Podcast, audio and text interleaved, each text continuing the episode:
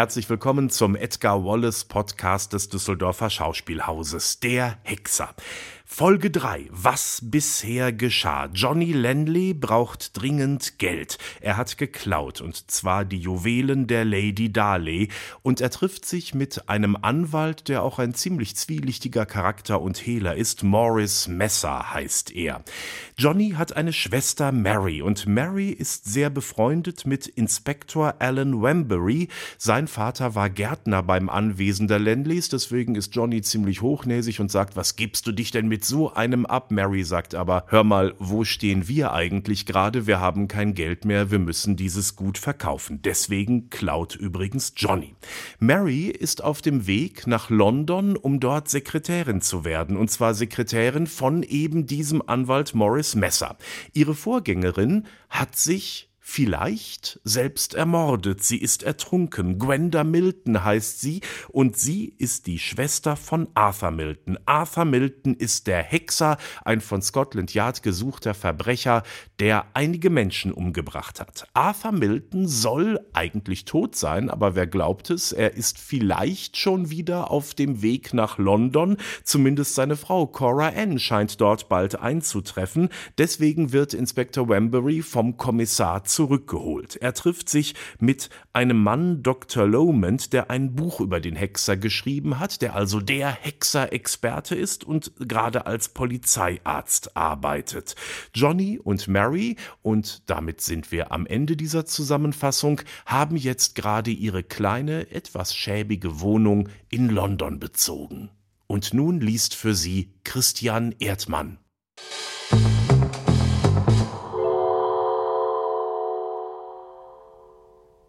Ich sah heute Morgen deinen Polypen, sagte Johnny aufgeräumt, der zum Lunch zurückgekehrt war. Sie schaute ihn mit großen Augen an. Meinen Polypen, wiederholte sie. Wembury, erklärte Johnny. Wir nennen diese Leute so. Er sah, wie sich ihr Gesicht veränderte.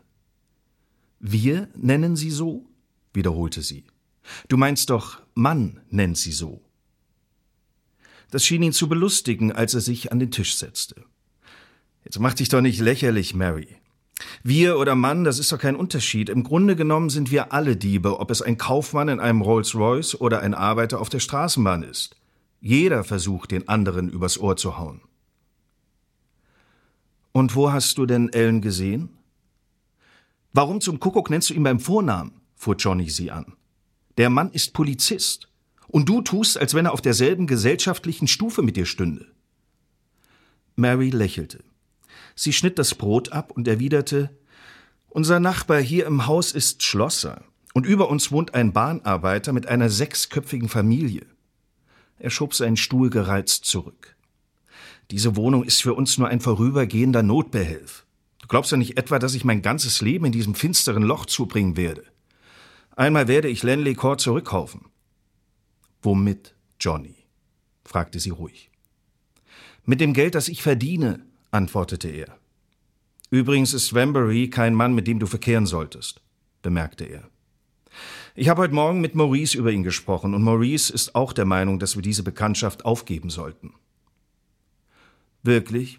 Marys Stimme klang kalt. Und Maurice denkt es auch. Das ist sehr eigenartig. Er schaute sie misstrauisch an. Wieso eigenartig? brummte er. Jedenfalls wünsche ich den Verkehr mit ihm nicht und sie stand ihm auf der anderen Seite des Tisches gegenüber und hatte beide Hände leicht aufgestützt. Und ich, versetzte sie ruhig, lasse mir darüber keine Vorschriften machen. Es tut mir leid, wenn du oder Maurice dies nicht billigt, aber ich habe Ellen gern und ich hatte meinen Kammerdiener auch gern, unterbrach sie Johnny gereizt. Habe ihn aber trotzdem entlassen. Ellen Wembury ist nicht dein Diener, Johnny, sagte sie kopfschüttelnd. Du magst meinen Geschmack nicht billigen, aber Ellen ist ein Gentleman.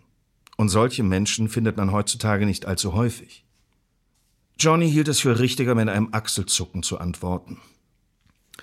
Am nächsten Morgen sollte Mary ihr neues Leben beginnen. Der Gedanke an eine Zusammenarbeit mit Maurice Messer beunruhigte sie jetzt doch ein wenig. Ein unbestimmtes Gefühl, über dessen Ursprung sie sich selbst nicht klar war, bedrückte sie. Mr. Messers Haus unterschied sich angenehm von der überaus hässlichen und schmutzigen Nachbarschaft. Es stand etwas von der Straße zurück und war von einer hohen Mauer umgeben, die von einer schwarzen, in einen Hof führenden Einfahrt unterbrochen wurde. Dort stand das kleine Herrenhaus in gregorianischem Stil, wo der Rechtsanwalt Büro und Wohnung hatte. Eine alte Frau führte sie die abgenutzte Treppe hinauf, öffnete eine schwere, verzierte Tür und ließ sie eintreten. Der Raum sah etwas schäbig aus, und doch war er ziemlich freundlich. An den Wänden hingen Bilder, die sie sofort als Werke großer Meister erkannte. Am meisten interessierte sie aber ein großer Flügel, der in einem Alkoven stand. Sie sah ihn verwundert an und wandte sich dann an die Frau. Spielt Mr. Messer Klavier? Er? sagte die Frau lachend. Das sollte ich meinen. Neben diesem Zimmer war ein kleiner Vorraum ohne Türen, der anscheinend als Büro benutzt wurde, denn dort befanden sich Regale an der Wand und auf einem kleinen Schreibtisch stand eine verdeckte Schreibmaschine. Sie hatte kaum Zeit, sich umzuschauen, als die Tür plötzlich geöffnet wurde und Maurice Messer hereintrat. Er kam schnell auf sie zu und nahm ihre beiden Hände in die seinen. Meine liebe Mary, sagte er, das ist wunderbar. Es handelt sich bei mir nicht um einen Anstandsbesuch, Maurice, erwiderte sie, ich bin gekommen, um zu arbeiten. Sie entzog ihm ihre Hände, denn sie erinnerte sich nicht, mit ihm je auf so vertrautem Fuß gestanden zu haben. Meine liebe Mary, da ist genug Arbeit. Urkunden, Zeugenaussagen.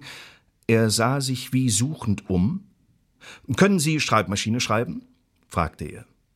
Er erwartete eine Verneinung zu hören und war erstaunt, als sie es bejahte. Ich hatte schon eine Schreibmaschine, als ich zwölf Jahre alt war, lächelte sie. Mein Vater schenkte sie mir, damit ich mich damit amüsieren sollte. Maurice hatte nie gewünscht und auch nicht erwartet, dass Mary sein Anstellungsangebot ernst auffasste. Niemals, bis er sie in Lanley Court sah und es ihm auffiel, dass das linkische Kind sich so wunderbar entwickelt hatte. Ich will Ihnen eine eidliche Aussage zum Abschreiben geben, sagte er und suchte fieberhaft unter den Papieren auf seinem Schreibtisch. Es dauerte lange Zeit, bis er auf ein Dokument stieß, das genügend harmlos für sie war, denn Maurice Messers Klienten waren meistens sehr eigentümlicher Art. Es war daher schwer für ihn, ihrer Durchsicht etwas von seiner zweifelhaften Korrespondenz anzuvertrauen, und erst als er das Schriftstück ganz durchgelesen hatte, übergab er es ihr. Nun, Mary, werden Sie sich hier wohlfühlen? Sie nickte. Ich denke es, es ist sehr nett für jemanden zu arbeiten, den man schon so lange kennt. Und Johnny ist ja auch in der Nähe. Er sagte mir, ich würde ihn öfters sehen. Seine schweren Augenlider senkten sich einen kurzen Augenblick. Oh, meinte Maurice Messer und sah an ihr vorbei. Er sagte, dass sie ihn öfters sehen würden? Doch nicht etwa während der Bürostunden. Sie fühlte den Sarkasmus in seinem Ton nicht. Er wandte seine Augen nicht von ihr. Sie war noch schöner, als er es sich vorgestellt hatte. Sie war der zierliche Typ, den er so gern hatte, dunkler als Gwenda Milton, aber feiner. Aus ihren Augen schauten eine Seele und ein Geist, eine verborgene Leidenschaft, die noch nicht erweckt war, ein glimmendes Feuer, das noch angefacht werden musste. Er bemerkte, wie sie unter seinem Blick verlegen wurde. Ich will Ihnen jetzt das Haus zeigen, sagte er lebhaft. Vor einer Tür im obersten Stock zögerte er, doch zog er nach kurzer Überlegung einen Schlüssel hervor und öffnete sie. Mary sah an ihm vorbei und erblickte ein Zimmer, wie sie es in diesem alten, schäbigen Haus nicht erwartet hätte. Trotz des Staubes, der überall herumlag, war es ein wunderschöner Raum, mit einem Luxus ausgestattet, der sie in Erstaunen setzte. Es schien Wohn- und Schlafzimmer in einem Raum zu sein. Ein dicker Teppich, ein dicker Teppich bedeckte den Fußboden und die wenigen Bilder an den Wänden waren mit Sorgfalt ausgewählt. Die Möbel zeigten alten französischen Stil und sowohl die silbernen Leuchter an den Wänden als auch jeder Gegenstand verrieten einen verschwenderischen Aufwand. Ist das ein hübsches Zimmer? rief sie aus, als sie ihr Erstaunen überwunden hatte. Ja, sehr hübsch. Er starrte düster in das Nest, das einst Gwenda Milton gekannt hatte, bevor sie ihr tragisches Ende fand. Das ist doch besser als Malpas Mansions, was? Seine gerunzelte Stirn hatte sich geglättet. Es muss nur etwas gereinigt und Staub gewischt werden, und schon ist ein Zimmer für eine Prinzessin vorhanden. Ich werde Ihnen das Zimmer zu Ihrer Verfügung stellen, meine Liebe. Zu meiner Verfügung? fragte sie, während sie ihn anstarrte. Das ist unmöglich, Maurice. Ich lebe mit Johnny zusammen, könnte also nicht hier wohnen. Er zuckte die Achseln. Johnny? Ja, aber eines Abends könnte es hier einmal spät werden. Oder Johnny könnte fort sein. Ich wage nicht daran zu denken, dass sie dann allein in jener elenden Wohnung hausen müssten. Er verschloss die Tür wieder. Das ist eine Angelegenheit, die Sie allein entscheiden müssen, meinte er leichthin. Das Zimmer ist da, wenn Sie es jemals brauchen sollten. Sie antwortete nicht. Das Zimmer war schon bewohnt gewesen, das stand fest. Eine Frau hatte darin gelebt, denn es war kein für einen Herrn passendes Zimmer. Mary fühlte sich etwas unbehaglich, denn über Maurice Messer und sein Privatleben wusste sie nichts. Sie erinnerte sich undeutlich, dass Johnny eine gewisse Episode aus Messers Leben angedeutet hatte, aber sie war nicht neugierig gewesen. Gwenda Milton. Erschrocken erinnerte sie sich jetzt des Namens. Gwenda Milton, die Schwester eines Verbrechers. Sie fuhr zusammen, als ihre Gedanken wieder zu dem prächtigen kleinen Zimmer wanderten, das von dem Geist einer toten Liebe bewohnt wurde. Sie saß vor der Schreibmaschine, und ihr war es, als wenn ein blasses, von Todesangst verzerrtes Gesicht sie anstarrte. Am Nachmittag des gleichen Tages landete die Olympic im Dock von Southampton. Die beiden Männer von Scotland Yard, die das Schiff von Cherbourg begleitet und jeden Passagier einer genauen Beobachtung unterworfen hatten, verließen es zuerst und stellten sich am Ende der Landungsbrücke auf. Sie mussten lange warten, bis die Prüfung der Pässe in Gang kam, doch bald begannen die Passagiere einzeln auf den Kai hinabzusteigen. Plötzlich entdeckte einer der Detektive ein Gesicht, das er auf dem Schiff nicht gesehen hatte. Ein Mann mittlerer Größe, ziemlich schlank und mit einem kleinen Spitz und schwarzen Schnurrbart erschien am Schiffsgeländer und kam langsam herab. Die beiden Detektive schauten sich gegenseitig an, und nachdem der Passagier den Kai erreicht hatte, trat der eine von ihnen an ihn heran. Verzeihen Sie bitte, sagte er, ich habe Sie auf dem Schiff nicht gesehen. Der Mann mit dem Bart betrachtete ihn einen Augenblick lang kaltblütig. Machen Sie mich für Ihre Blindheit verantwortlich? fragte er. Kann ich Ihren Pass sehen? Der bärtige Passagier zögerte erst, dann griff er mit der Hand in die innere Rocktasche, nahm aber nicht eine Brieftasche, sondern ein Lederetui heraus, aus dem er eine Karte hervorzog. Der Detektiv nahm sie in die Hand und las Hauptinspektor Bliss, Kriminalabteilung Scotland Yard, attachiert bei der Gesandtschaft in Washington. Äh, ich bitte um Verzeihung. Der Detektiv gab die Karte zurück. Ich habe Sie nicht erkannt, Mr. Bliss. Sie trugen kein Bart, als sie Scotland Yard verließen. Bliss nahm die Karte zurück, steckte sie wieder in das Etui und wandte sich mit einem Kopfnicken ab. Er trug sein Gepäck nicht ins Zollamt, sondern stellte es nieder, blieb, mit dem Rücken dem Gebäude zugekehrt, stehen und beobachtete die Landung der Passagiere. Endlich sah er die Frau, die er suchte. Schlank, lebenslustig, sehr gescheit und absolut furchtlos. Das war der erste Eindruck, den Inspektor Bliss von ihr gewann. Er hatte noch niemals Grund gehabt, sein erstes Urteil zu ändern. Ihre Haut war makelfrei. Die unter den scharf umränderten Augenbrauen hervorblickenden dunklen Augen schauten in die Welt, als wenn sie viel gesehen hätten und vieles kannten. Das war eine Frau, die sich nicht verblüffen ließ. Sie war ein wunderbares Produkt der modernen Zeit. Sie war gut, vielleicht etwas zu gut gekleidet, und an der weißen Hand glitzerten Diamanten und zwei Steine funkelten an den kleinen Ohren. Sie war in Cherbourg an Bord gekommen, und es war ein großer Zufall, dass sie auf demselben Schiff nach England reisten, ohne dass sie ihn erkannt hatte.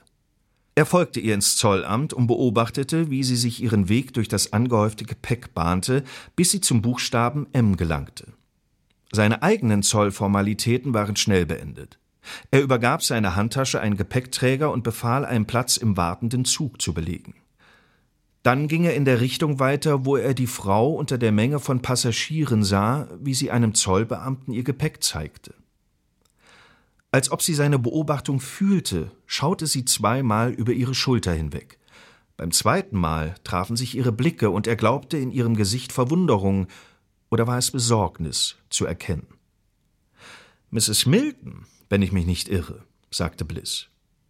Wieder derselbe Blick. Es war ohne Zweifel Furcht, die er ausdrückte. Das ist mein Name, äußerte sie, während sie jedes Wort in die Länge zog. Sie hatte den sanften, gebildeten Akzent der in den südlichen Staaten aufgewachsenen. Aber ich weiß nicht, mit wem ich spreche. Oh, mein Name ist Bliss, Hauptinspektor Bliss von Scotland Yard. Anscheinend hatte der Name keine Bedeutung für sie, doch als er seinen Beruf nannte, wich die Farbe aus ihren Wangen, kehrte aber sofort zurück. Das ist sehr interessant. Und was kann ich für Sie tun, Hauptinspektor Bliss von Scotland Yard? Ich möchte bitte Ihren Pass sehen. Ohne ein Wort zu sagen, nahm sie das Dokument aus einer kleinen Handtasche und händigte es ihm aus. Er wendete schweigend die Blätter um und sah sich die Stempel der Einschiffungshäfen an. Sie sind erst kürzlich in England gewesen. Das war ich allerdings, erwiderte sie mit einem Lächeln. Ich war in der vorigen Woche hier. Ja, ich musste aber eilig nach Paris fahren und habe die Rückreise über Cherbourg gemacht. Ich sehnte mich geradezu danach, wieder einmal Amerikaner sprechen zu hören. Sie blickte ihn scharf an, war aber mehr verwundert als erschrocken. Bliss, fragte sie nachdenklich, ich erinnere mich nicht, und doch ist es mir, als wenn ich sie irgendwo schon getroffen hätte. Er schaute sich immer noch die Stempel an. Sydney, Genua, Domodossola. Sie reisen viel, Mrs. Milton, aber nicht so schnell wie Ihr Mann. Ein leichtes Lächeln huschte über ihr Gesicht. Nein, fuhr er fort, von Ihnen will ich nichts, aber ich hoffe in diesen Tagen Ihren Mann zu treffen. Ihre Augen schlossen sich ein wenig. Hoffen Sie auch in den Himmel zu kommen? fragte sie höhnisch. Ich dachte, Sie wüssten, dass Arthur tot ist. Seine weißen Zähne schimmerten unter seiner bärtigen Lippe hervor. Der Himmel ist nicht der Ort, wo ich hingehen müsste, um ihn zu treffen, sagte er. Er reichte ihr den Pass zurück, drehte sich auf dem Absatz um und ging fort. Sie folgte ihm mit dem Blick, bis er verschwunden war, dann wandte sie sich mit einem kleinen Seufzer dem Zollbeamten zu. Bliss, die Häfen wurden also beobachtet. Hatte der Hexer England erreicht? Cora Ann Milton liebte diesen verwegenen Mann, der nur tötete, weil er sich rächen oder weil er strafen wollte, und der jetzt ein Ismael und ein Wanderer auf der Erde war, gegen den sich die Hände aller Männer erhoben und dessen Fährte Hunderte von Polizisten folgten. Sie schritt dem Bahnsteig entlang und betrachtete jeden Wagen unauffällig, nach einer Weile entdeckte sie den Mann, den sie suchte. Bliss saß auf einem Ecksitz und war anscheinend in die Morgenzeitung vertieft. Wo hatte sie ihn schon gesehen? Warum erfüllte der Anblick dieses Mannes mit dem ernsten Gesicht ihre Seele mit Furcht? Cora Ann Miltons Reise nach London war sehr sorgenvoll. Als Johnny Lanley am selben Nachmittag bei Messer vorsprach, war ihm der Anblick seiner Schwester an der Schreibmaschine sehr peinlich. Ihm war zumute, als wenn er sich erst jetzt der Armut bewusst würde, der die Lanleys verfallen waren. Sie war allein im Zimmer, als sie ihn hinter einem Berg von Briefen anlächelte. Wo ist Maurice? fragte er, und sie wies auf das kleine Zimmer, wo Messer seine wichtigen und vertraulichen Besprechungen mit seinen eigenartigen Klienten hatte. Wo ist Maurice? fragte er, und sie wies auf das kleine Zimmer, wo Messer seine wichtigen und vertraulichen Besprechungen mit seinen eigenartigen Klienten hatte. Einen Augenblick schaute er sie schweigend an. Er konnte es nicht leiden, sie so als Angestellte zu sehen. Er biss die Zähne zusammen, ging an die Tür zu Messers Privatbüro und klopfte. Wer ist da? fragte eine Stimme. Johnny drückte auf die Klinke, aber die Tür war verschlossen. Dann hörte er das Schließen eines Geldschrankes, das Zurückschieben eines Riegels und die Tür wurde geöffnet. Um was für ein Geheimnis handelt sich's? brummte Johnny, als er eintrat. Ich habe einige sehr interessante Perlen untersucht. Es ist doch selbstverständlich, dass man nicht die Aufmerksamkeit der ganzen Welt auf Diebesgut lenkt, erwiderte der Anwalt bedeutungsvoll. Haben Sie ein Angebot dafür erhalten? fragte Johnny. Maurice bejahte es. Ich will die Perlen heute Abend noch nach Antwerpen schicken, sagte er. Er schloss den Geldschrank auf, der in einer Ecke des Zimmers stand, entnahm ihm eine flache Schachtel und öffnete den Deckel. Eine wunderbare Perlenkette kam zum Vorschein. Die haben einen Wert von mindestens 20.000 Pfund, betonte Johnny und seine Augen leuchteten. Das sind mindestens fünf Jahre Zuchthaus, versetzte Maurice roh. Ich muss offen gestehen, Johnny, ich fürchte mich. Wovor? höhnte der andere. Niemand würde vermuten, dass Mr. Messer, der berühmte Rechtsanwalt, bei den Perlen der Lady Darnley den Hehler macht. Johnny musste bei dem Gedanken lachen. Zum Teufel. Maurice, Sie würden eine seltsame Gestalt auf der Anklagebank des Old Bailey abgeben. Können Sie sich vorstellen, mit welchem Genuss die Zeitung die Sensation der Verhaftung und Verurteilung von Mr. Maurice Messer, früher in Lincolns Innfields und jetzt in der Flanders Lane Deptford berichten würden? Nicht ein Muskel in Maurice Messers Gesicht bewegte sich, nur in seinen dunklen Augen glomm ein böser Funken. Sehr amüsant. Ich habe Ihnen früher niemals eine solche Einbildungskraft zugetraut.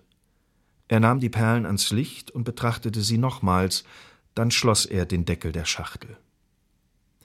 Haben Sie Mary getroffen? fragte er im Unterhaltungston. Johnny nickte. Es ist scheußlich, Sie arbeiten zu sehen, aber es lässt sich nicht ändern. Maurice. Nun? Ich hab mir manches überlegt. Sie hatten früher in Ihrem Büro ein Mädchen namens Gwenda Milton? Und? Fragte Maurice weiter. Sie hat sich doch ertränkt. Wissen Sie vielleicht warum? Maurice Messer sah ihm voll ins Gesicht. Auch nicht das Zwinkern eines Augenlids verriet die Wut, die in ihm emporstieg.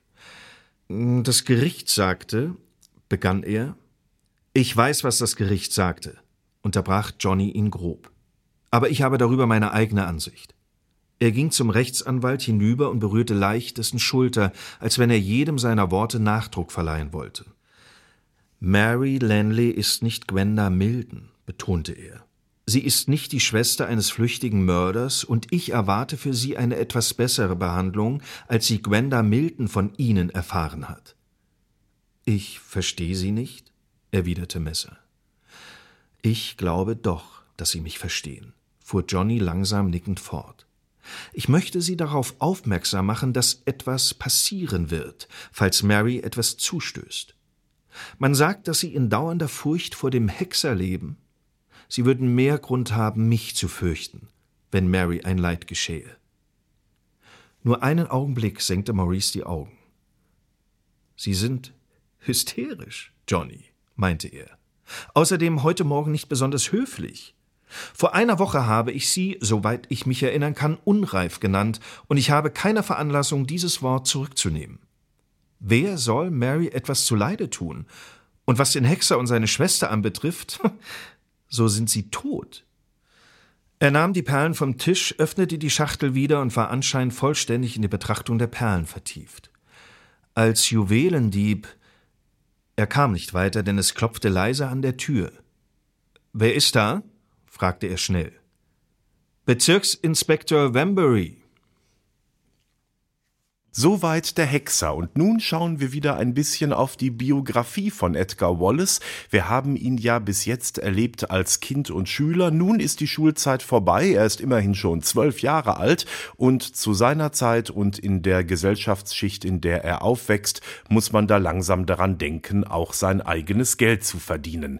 Seine Mutter taucht gelegentlich mal bei der Pflegefamilie auf. Und das ist ja die Schauspielerin Polly. Manchmal hat sie Freikarte Theaterkarten dabei und im jungen Edgar Wallace glimmt die Begeisterung fürs Theater. Er findet Theater einfach nur großartig und er will noch öfter ins Theater gehen, als es ihm so eigentlich möglich ist, aber das kostet natürlich viel Geld. Noch als Schüler versucht er sich als Zeitungsjunge ein bisschen Geld dazu zu verdienen. Das klappt auch erst dann erst wieder nicht so. Seine Pflegeeltern haben übrigens ein bisschen was dagegen, weil sie sagen, meine Güte, als Zeitungsjunge, dann sehen die Leute ja, dass wir kein Geld haben. Also das war damals schon Ende des 19. Jahrhunderts in London schon so. Also die äh, Gardinen, die an den Fenstern hingen, die waren immer blütenweiß und sauber, aber es durfte bloß keiner in die Wohnung kommen, dann sah man, wie arm die Familie war.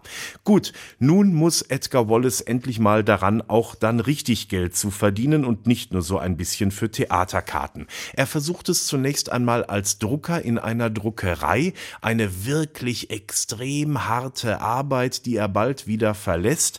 Als nächstes fährt er zur See. Er wird Smoothie auf einem Fischerboot.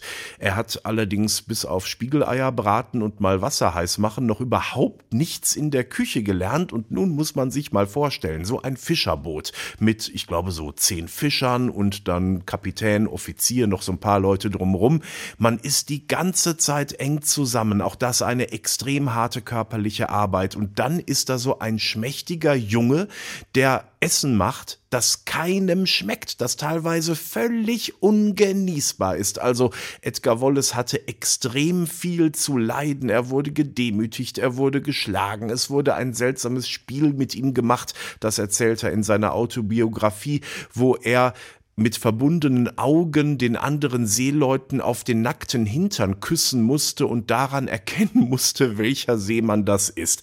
Er hatte irgendwann genug davon, irgendwann wurde ihm auch wahrhaftig angedroht, dass er bald seine sexuelle Unschuld verlieren würde, dass man ihn also wahrhaftig vergewaltigen wollte. Er ist getürmt. Er hat noch einen Schilling gefunden in der Jacke des Kapitäns, hat die geklaut, ist runter vom Schiff im Hafen und hat sich dann irgendwie wieder nach London zurück durchgeschlagen. Dann kommt sein nächster Job und zwar ist er Milchmann. Harry Hanford, ein Verwandter der Pflegefamilie, braucht nämlich einen Gehilfen. Das klappt auch eigentlich ganz gut, aber Edgar Wallace begeht einen starken Fehler. Er möchte jetzt irgendwann auch mal selbst einen Laden aufmachen und was macht er? Er klaut seinem Onkel und Chef Harry Geld. Und das bleibt natürlich nicht unbemerkt. Er streitet natürlich alles ab, aber als man dann das Geld unter seinem Kopfkissen findet, ein tolleres Versteck hatte sich dann nicht ausgedacht, geht das dann alles nicht besonders gut aus. Der Onkel ist auch so sauer, er verklagt ihn wirklich. Es geht also vor Gericht. Edgar Wallace hat aber Glück, denn der Richter sagt, Moment, ihr seid Verwandte. Der Junge ist doch noch ziemlich jung. Das Geld ist wieder da. Kommt, lasst mich doch in Ruhe mit diesem ganzen Kram. Und deswegen kommt Edgar Wallace dann um eine Strafe herum. Aber natürlich ist es für ihn jetzt sehr, sehr schwierig geworden in London. Viele vertrauen ihm nicht mehr und es gibt eigentlich für ihn nur noch eine Möglichkeit. Er wird Soldat. Was er da erlebt hat, das erzählen wir in unserem nächsten Edgar Wallace Podcast. Fortsetzung folgt.